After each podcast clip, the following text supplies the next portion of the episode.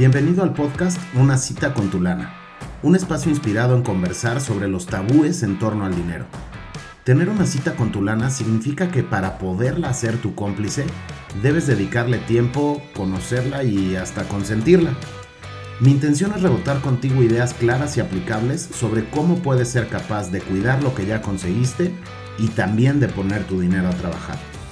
Y si tienes la cosquillita de independizarte, no te preocupes. Nuestros invitados y yo te compartiremos consejos sobre por qué emprender tu propio negocio es la solución económica que estás buscando. Sin más preámbulos, hablemos de lana.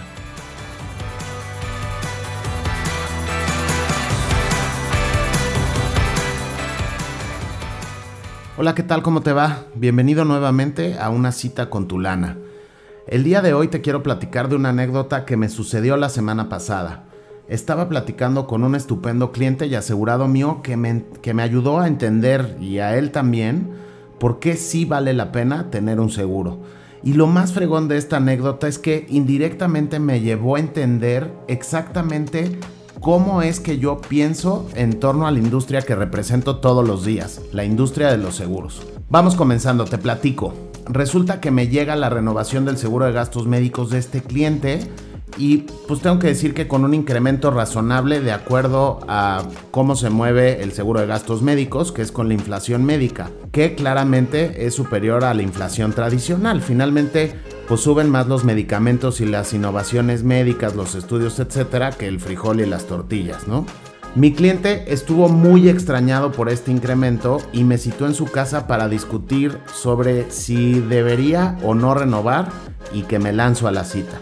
El argumento de mi cliente rondaba sobre, a ver Federico, imagínate si yo pusiera en una inversión medianamente buena el dinero que he gastado en seguros los últimos 10 años, seguro que tendría el capital suficiente para pagar de mi bolsillo cualquier enfermedad. Él me describía, por ejemplo, eh, meter un millón de pesos al 8% durante los últimos 10 años, hoy día tendría más o menos 2.15 millones de pesos. Ya sabes, el poder del interés compuesto del que charlábamos en el episodio anterior sobre el juego de las tasas. La realidad es que el argumento de mi cliente era súper razonable y efectivamente él me ponía un ejemplo de certeza, la certeza de cómo se comporta el dinero invertido. Pero en realidad los seguros son decisiones de incertidumbre porque pues no sabes si lo vas a utilizar o no. El señor X por aquello de la privacidad es un señor con finanzas súper sanas, que es una manera elegante de platicarte que tiene un chorro de dinero. Ese es un poco el contexto y el antecedente de qué fue lo que me planteaba eh, mi cliente en esta reunión. Ahora te quiero platicar cuál fue mi reacción. Yo le contesté, mire señor X, estoy totalmente de acuerdo con usted. Es cierto lo que usted me describe sobre el comportamiento del dinero. Sin embargo, déjeme plantearle algo que yo creo que a usted le va a servir para tomar la decisión de renovar. Y lo más padre de lo que estoy a punto de platicarle, de la lógica que le voy a platicar, es que aplica para quienes tienen muchos ceros en su cuenta de banco o para quienes no tenemos tantos. Déjeme explicarle. Efectivamente, despedirse o quemar, como usted lo plantea, 100 mil pesos, significa para usted cero ganancia financiera de esta lana. Si usted decide no renovar y usted no se enferma, mágicamente tendrá 108 mil pesos dentro de un año, ¿no? 100 mil pesos al 8% de interés. Pero si se ha puesto a pensar qué sucede si se enferma. Él, la verdad, hasta medio riéndose muy drásticamente me contestó, pues lo pago de mi bolsa. Mire, señor X, si usted se enferma de una cosa simplona, supongamos un apéndice, pues sus 108 mil pesos se alcanzan.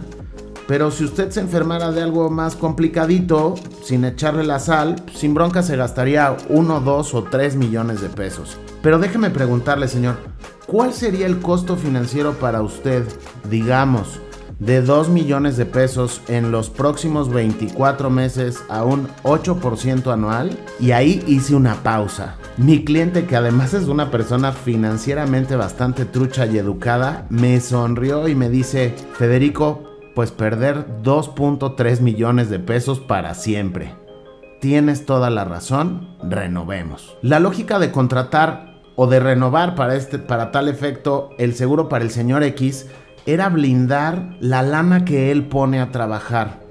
El 20 que a él le cayó es que le sale mucho más barato descontar de sus ganancias financieras estos famosos 100 mil pesos para tener una tasa en lugar del 8% más o menos como del 7.35 tomando como base los 2 millones. Porque acuate que pues 2 millones sí los tiene el señor X en su cuenta. En cambio, para gente como tú y como yo que tiene poquitos menos ceros en la cuenta, la lógica tiene que ver con blindar nuestra lana pero desde otra trinchera. Si nos diera una cosa simplona, igualita como el apéndice de aproximadamente 100 mil pesos, pues para ti, para mí implicará seguramente vender el coche, pedir un préstamo personal o de nómina o, pasarle el sombrero y pedir cooperacha con tu familia, ¿cierto? Pero, ¿y si te enfermaras por uno, dos o tres millones? A la lona tus finanzas. Y justamente de eso se tratan los seguros. Ahora que tuve chance de exponérselo a una persona, además de financieramente sabia con, con harta lana, entendí por qué compran los seguros los ricos y los no tan ricos. Y por qué todos deberíamos de tener uno. Finalmente es la manera más sencilla y democrática de proteger tu dinero. Mira, yo tengo en este rollo de los seguros los últimos 12 años. Y la verdad es que me he encontrado con muchos estilos de venta en las diferentes capacitaciones y conociendo a mis colegas. Hay unos, hay unos que literalmente te matan en la cita planteándote, señor prospecto, ¿qué le pasaría a su familia si usted fallece, no? O también he visto personas que sacan literal un ataúd de Playmobil para explicarte un seguro de vida. Eh, de esas cosas que, que finalmente no conectan con mi manera de pensar. Y eso es lo que creo que tiene mucho poder de esta anécdota, que a pesar de que instintivamente yo mismo, teniendo 12 años dedicándome a lo que me dedico, tenía muy claro que contratar un seguro esencialmente le transfieres el riesgo financiero a un tercero, que en este caso es la aseguradora, cuando me vi explicándosele a, una persona adinerada, entendí por qué mi estilo no conectaba con el señor del Playmobil, ¿me cachas? Eh, fundamentalmente tener un seguro no es nada más un asunto de prevención, es también un asunto de lana. A la, inversa, ¿no? Pero también es un asunto de lana. Para terminar el capítulo de hoy te quiero platicar rápidamente para qué sirven los cuatro tipos de seguros que a mí más me gustan, que además tengo de los cuatro tipos de seguros y que creo que todos deberíamos de considerar tener. El seguro de vida. Este no se compra para morirse, no te equivoques se compra por si no te mueres. Y en este rollo de por si no te mueres, me refiero a ahorrar y a poner tu dinero a trabajar. Cuando tú consideres un seguro de vida, no pienses que te estás echando la sal o que lo va a disfrutar Sancho. Piensa que estás construyendo un activo por si no te mueres. Por eso siempre te platicaré primero sobre algún tipo de seguro que tenga componentes de ahorro. El seguro de gastos médicos pues ya no le voy a dar muchas vueltas. El ejemplo está claramente expuesto con la anécdota del señor X. Entonces no, no tiene mucho caso repetir. Lo que sí me gustaría dejarte rebotando en la mesa es que todos los seguros de gastos médicos restringen algunas enfermedades, por ejemplo cáncer, a que primero lleves X cantidad de tiempo dentro del seguro, X cantidad de meses. Por eso la, la famosa antigüedad, ¿no? Entonces, si ahorita no tienes seguro de gastos médicos, contrátalo lo antes posible para que puedas empezar a acumular esta famosa antigüedad. El seguro de coches. Claro, obviamente te reparan tu coche si chocas o te reponen la lana si te lo roban, ¿cierto? Pero en realidad te has puesto a pensar qué daños puedes tú causar con tu coche.